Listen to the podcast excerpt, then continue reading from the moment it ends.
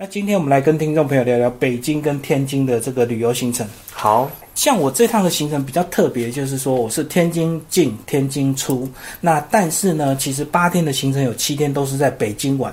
呃，那为什么会这样设计？是不是先跟我们讲一下？那有些人就会觉得说，那为什么不是直飞北京就好了？呃，第一个可能这个会有关于可能航班的问题，可能航班会决定你从哪边进出。那航班的部分，呃，从天津进出，可能在产品设计的时候，可能就把天津的这些行程带进去。那带进去以后，其实天津也有很多的东西可以看的。那像这样子，我们直接从天津进出，再到北京去玩了。当然，我们的重点行程是北京啊，北京玩了七天，嗯，这趟旅程是八天。不管是从天津或者是直飞北京，其实两者距离并不远，嗯啊。在正常的行车情况之下，也大概就是两个小时到两个半小时左右，也就也就到了。可是呢，你在这个旅游的过程当中，你多加了一个景点，可能在你行程上面来看，可能相对来讲就比较丰富一点。很多时候，客人在出国旅游的时候，在比的、在参考的、在做功课的时候，可能他看到的是行程的内容。对行程的内容丰不丰富，行程的这个价钱合不合理？嗯，对，所以出门之前，很多人都会上网去做功课，这些都是很公开的资讯。那在选择的时候，其实你有多带一个天津，跟没有带天津，同样八天的情况之下，或许很多时候我们在参团的时候，我们讲，我同样的时间，同样的金钱，我可以多看一个城市。对，所以在这个时候，可能这个就比较占优势一点。哦，所以如果你是北京八天，人家觉得哎，感觉蛮无聊的。我单纯就在北京。对，那如果北京、天津八天，就感觉说，哎，至少我还玩两个城市这样子。对，我就又多了一个。而且天津市跟北京市都是直辖市，都是很大的城市。对。好，那我们现在就来帮听众朋友介绍我们在天津到底看到什么。第一天呢，呃，因为航班的关系，我们第一天到天津呢就比较晚一点，然后就休息。那重点呢就是从第二天我们开始在天津走行程了。那天津，我觉得最让我惊艳的地方呢，就是我们在前一天的晚上呢去看那个天津之眼，结果看到一个非常惊讶的一个建筑，摩天轮居然是建在两座桥的中间呢。对。呃，这个天津之眼，它是天津市的一个算是地标了。呃，它建在海河上面，它这个地标其实大陆在旅游这一方面其实一直做的都还不错，一直很努力的在做各个城市的行销。其实这一方面台湾还可以是可以接近的。海河它本身是天津一个很重要的，算母亲河吧。像台北的淡水河一样。对对对，那它的这个为了促进观光的这个旅游人口，所以呢，在海河上面盖了这个天津之眼的这个摩天轮，其实就跟这一阵子呃，咱们选举完不是说爱河上面盖个摩天轮嘛？对对对，对，其实是可行的。那相对来讲，就是看大家投入跟想做的这个程度吧。我觉得要盖什么建筑都不是问题，因为对这个所谓的这个厂商来讲，他只要能够回收，然后有人做，他再多的钱他都敢投资。对，就是怕盖了之后没有人做，没有人潮，对不对？对。所以我们也看到中国大陆这几年为什么硬体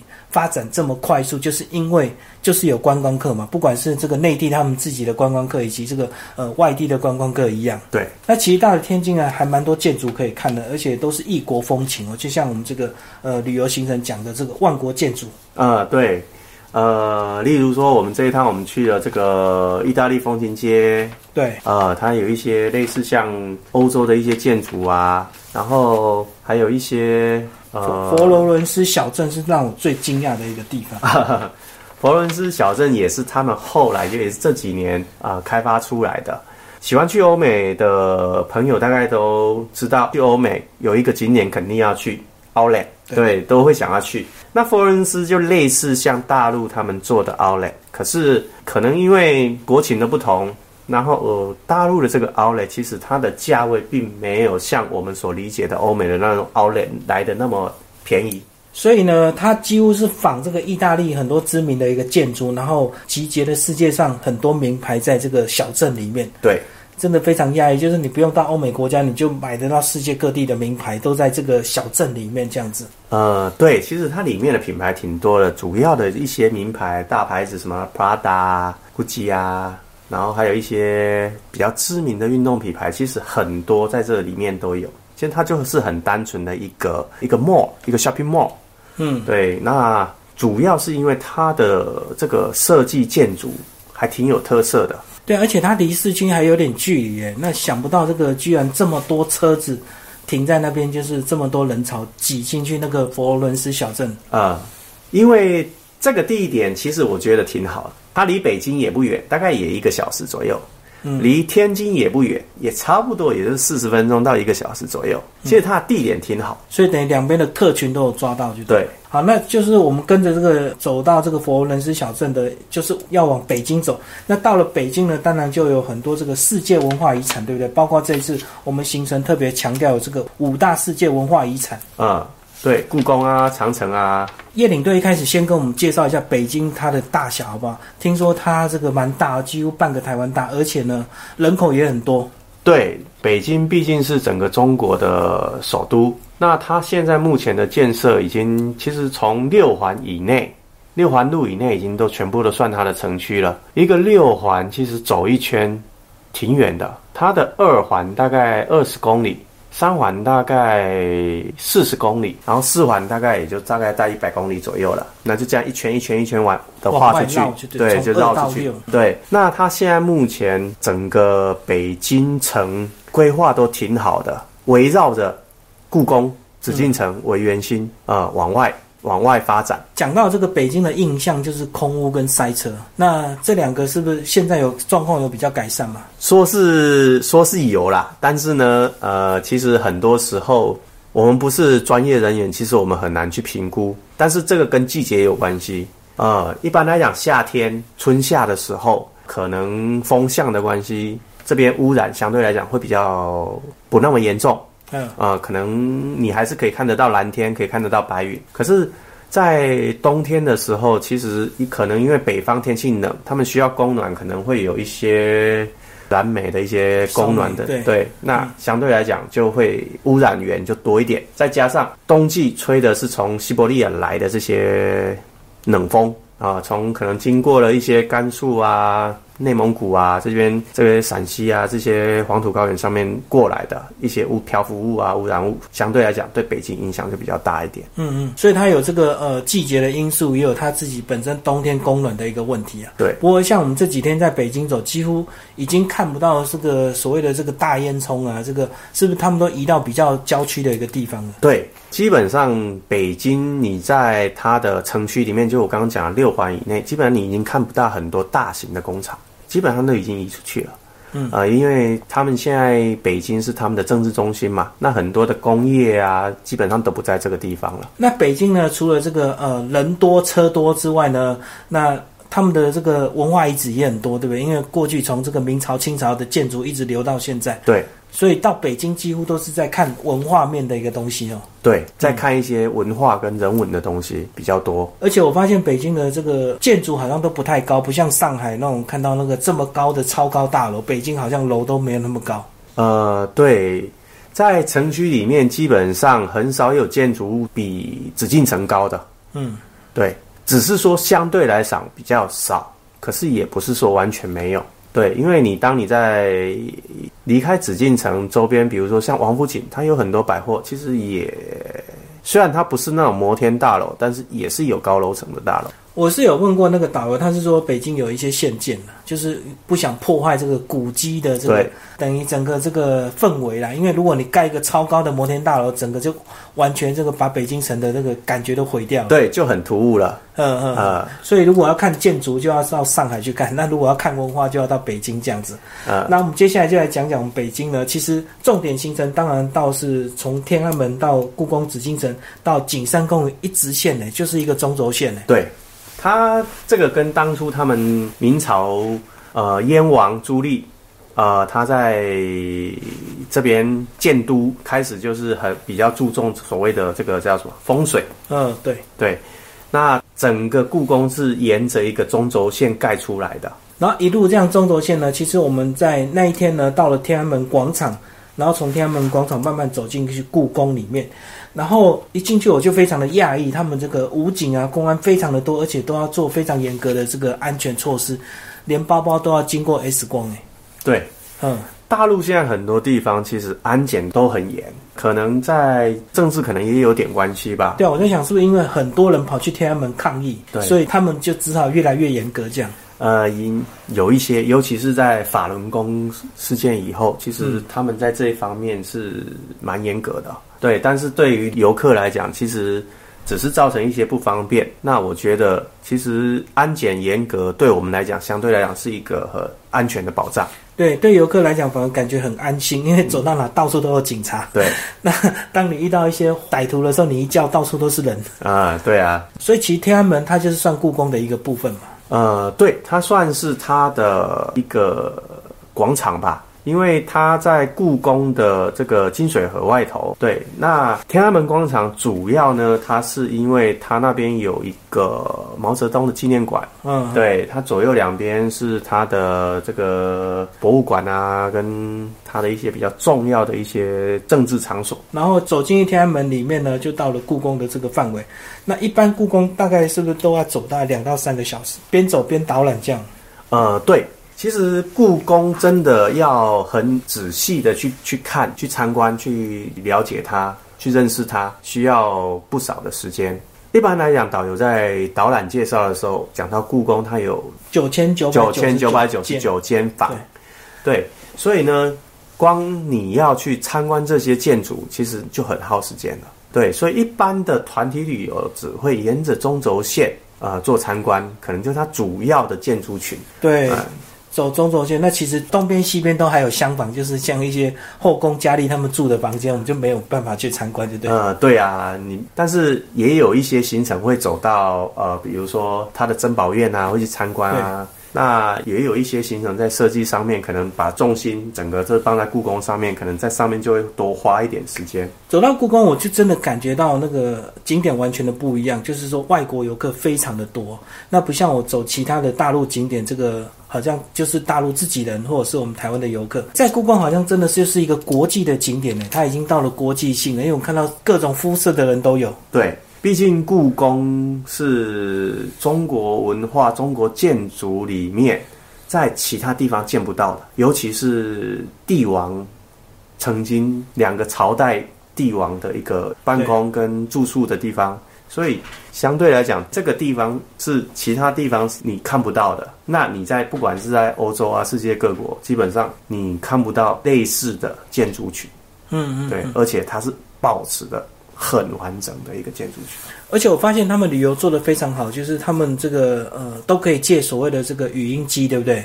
然后对语音机就直接听这样子。对，嗯，他们现在大陆这边在一些导览方面，一些这些导览硬体上面，其实做的都挺好的。呃，你只要租借这个导览机，只要扫那他们的二维码，基本上所有的东西你都可以，不需要导游带你，你都可以去看一遍。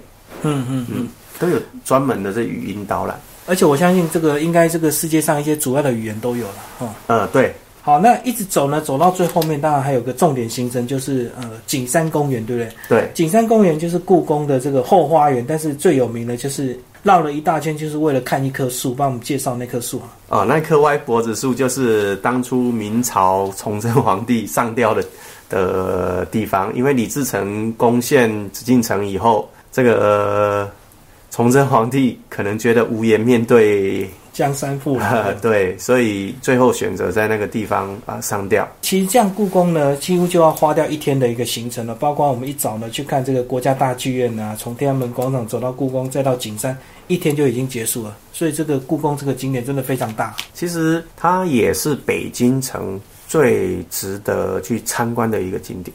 但是我觉得到那边有点焦虑，因为人太多了。因为人太多，你就会很紧张，因为很怕走丢。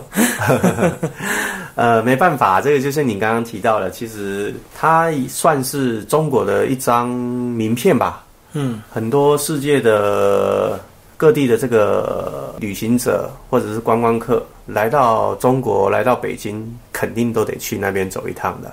然后再加上大陆他们自己的游客也多，对，认识自己中国的历史的可能一些学生啊，呃，尤其是在旺季的时候，我们这一趟去其实人并不多，对，这个对他们来讲是算人少，可是对我们来讲已经人多到已经很可怕。了。呃，嗯，对，那到了隔天呢，还有个重点行程就是要去爬长城。那我知道长城那个开放应该有好几段，对，包括居庸关啊、八达岭。嗯，对。那我们这次为什么会选择这个居庸关？居庸关它离北京城比较近一点，嗯，那它也是我个人认为是比较让客人可以去真正接触到、体验到长城的这个不凡，这个建筑的伟大。哦，因为它山势比较陡峭嘛。第一个是您提的这个这个重点，然后再来呢，就是您刚刚提到还有提到一个八达岭。对，其实八达岭它已经有缆车可以上去了。对，它有缆车可以上去。那你搭缆车上去，跟你自己去爬那个长城，其实感觉是不一样的。我们常常讲，不到长城非好汉，呃，爬完长城一身汗。嗯嗯嗯。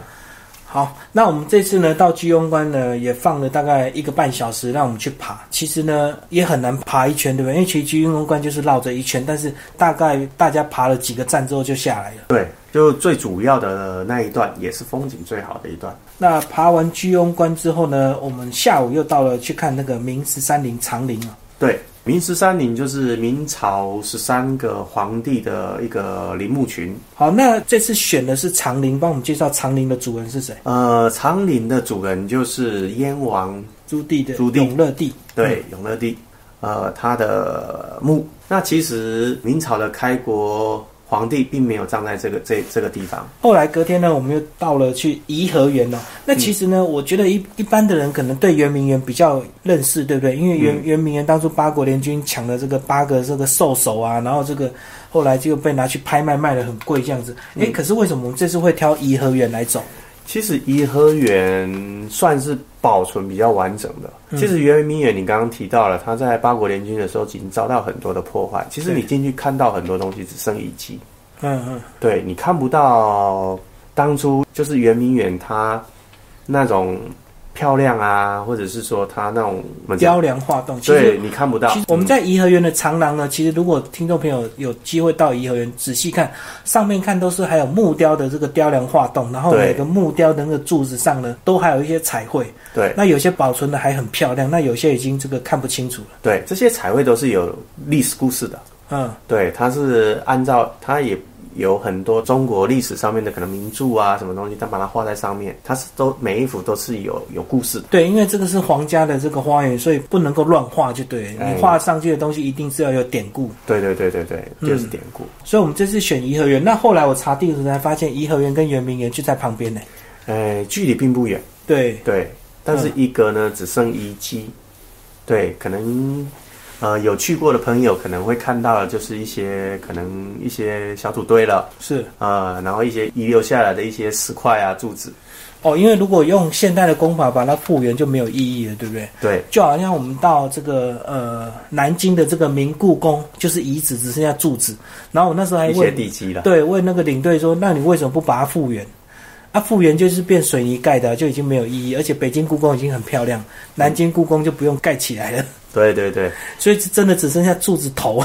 嗯，其实另外一一方面，我个人认为啦，圆明园有可能就是提醒着我们，曾经中国被侵略过。对，因为当我我第一次去到圆明园，我带团第一次到圆明园，我看到那些东西的时候，我想到的是，我看到的是曾经的中国被列强抢夺一空，现在看到就只剩这些土堆石块。对。哦，所以可能也有汲取教训的一个意义，对对？或许，嗯，那反正至少颐和园已经保存的很漂亮，所以两个园区都有不同的感觉，这样。对，好，那这一趟行程很特别，是呃，我们还花了一点时间，特地去坐了一站地铁，然后到青花瓷站。然后这一站为什么叫青花瓷？是它整个建筑都是用青花瓷来做设计吗？呃，它这一站就是北京地铁里面比较特殊的一个一个站。那主要的是因为它的站里面，它的不管是柱子啊，或者是墙壁啊，都是以青花瓷彩绘呃来来做成的。那进去以后会有浓浓的中国风，嗯，对，有很浓烈的这种。中国的味道，你在一个很现代化的地铁里面，你能看到一个这么有中国味道的东西，其实算是一个特色而且这个进入地铁之前呢，一样要安检，然后包包一样要过 X 光。对，嗯，所以是大陆的这个地铁的每一站几乎现在都有安检了嘛？呃，不见得，但是北京毕竟是它的政治中心，所以北京的地铁安检相对来讲也比较严格。那在大陆来讲，其实常来大陆的这个观光客大概都知道，大陆你在搭它的动车、高铁，基本上安检几乎都是比照航空规格，都差不多。对，都有 X 光机。对。然后他们甚至比航空还严，对，因为航空公司你可能你的刀具什么东西你可以托运，可是基本上你在搭这些大众交通工具的时候，这些东西是完全不能带进去的。嗯，哎，不管你是放在你的行李里面，因为行李它没办法托运，一定是跟在你身边。是，对，所以相对来讲，他们在这一方面。检查就比较严。那一天呢，还有另外一个行程，就是我们到所谓的这个呃，二零零八年他们主办奥运有两个非常有名的建筑，对不对？就是鸟巢跟水立方这样子。对。那后来我才发现那个广场非常的大，那广场好大，而且旁边还有个像龙的形状的一个湖这样。啊，对，它那个是整个他的先他的奥运，当初二零零八举办奥运的时候，很多的比赛项目都在这两个馆。举行，所以当初那边应该也是一片空地去把它盖起来，对不对？因为我发现它旁边还有个国家体育馆。对，其实还有很多馆是在一起，只是因为这两个比较有特色，我们就以为只有这两个馆。对，其实它整个奥运村、整个奥运的这个比赛会场其实是蛮大的，占地是蛮广的。所以要从这个进去之前一直走到这个鸟巢水立方，还要花一点时间呢。啊，对啊。好，但是这两个地方应该是晚上比较特别，对不对？晚上有光雕这样子。会有。但是呃，晚上晚上去的人，一般团体旅游很少晚上会过去。当然也不是说完全没有啦，但是就是因为团体旅游，它有一些行程上面的安排，你没有办法说呃，有一些景点真的晚上去看，或者是说你真的要把它放在什么时间点。虽然整个北京城很多景点几乎都是集中在故宫周边，对，但是。毕竟，整个北京城很大，整个北京城很大，所以在行程安排上面，可能就会一块一块一块去看。不过它适合就是说，当你这个第一次来你不熟，你先跟团走过一遍。虽然你看到是白天，可是你熟了，下次你就自由行就可以挑晚上来看夜景。啊，对啊，可以啊。其实北京还蛮适合您刚刚提到的自由行，因为它的交通其实都还蛮方便的，尤其是它地铁网涵盖都还蛮完整的。那我们刚刚介绍几乎都是一些比较有名的文化景点，那其实北京呢也有一些比较适合我们这个平民老百姓逛街的地方，对不对？包括后来有去这个王府井大街。它几乎就是一个购物街啊，几乎两旁全部都是高档的百货公司。对，王府井它就是一些属于比较高档的百货公司，它卖的也都是一些品牌上面的东西。唯一能逛的就是王府井的小吃街。啊，对，这个小吃街是很有特色的。它价钱比较亲民，而且东西很特别。这个很多奇怪的东西，帮我们介绍。呃，王府井这边这个小吃街，其实它。很多的这个小吃来自于国内各地各个省不同的东西，几乎在北京这里你都能吃得到。对，呃，那里面可能。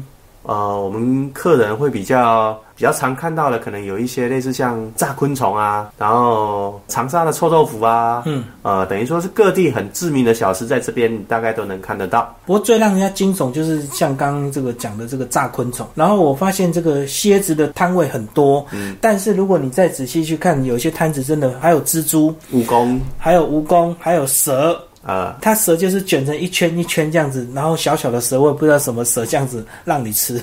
哦，因为我们以为这个东西应该是在可能在广东比较多，因为好像广东人最会吃这种山产，对不对？啊，想不到在北京也看得到这样东这些东西。对啊，因为北京的流动人口多啊。嗯，对啊，那很多人都是往首都这边来打工啊，啊，来这边做生意的啊。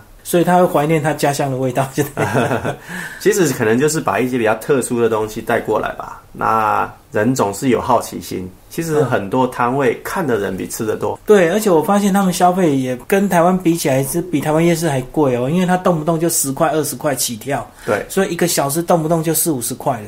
对，真的吃不到。像我们在台湾夜市，可能还吃得到十块、二十块的东西这样。啊好，我们刚刚介绍是王府井的小吃街哦。那还有一个很特别的地方是七九八艺术特区哦，那个艺艺术特区也是很大的一个特区。然后我绕了一圈，哇，好多这个画廊，甚至我们还看到很多这个外拍，对，那个是他们早期的一个类似厂房，就像我们华山特区这样。对对对。对，然后仓库去去工厂仓库去改，那主要是一些文创的东西。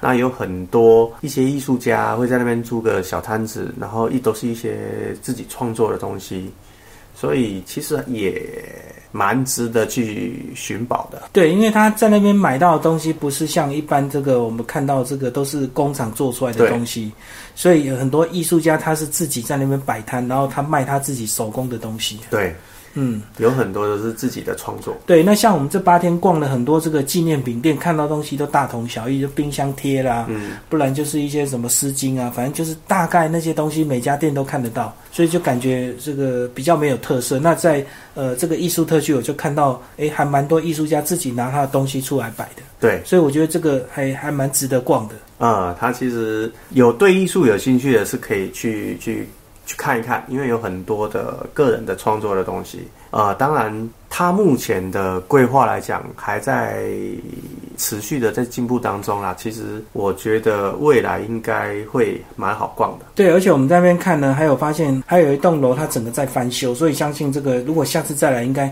还会有更多这个商家进驻这样子。呃，对，那还有一天呢，我们这个比较特别，我们去坐三轮车游胡同，就是呃北京很多胡同，然后坐着人力的这个三轮车，它带着我们逛一圈，总共骑了这个十三四分钟，哎，还蛮大一圈的，对对对他们来讲。这个是也是老北京城的一个蛮蛮有特色的东西。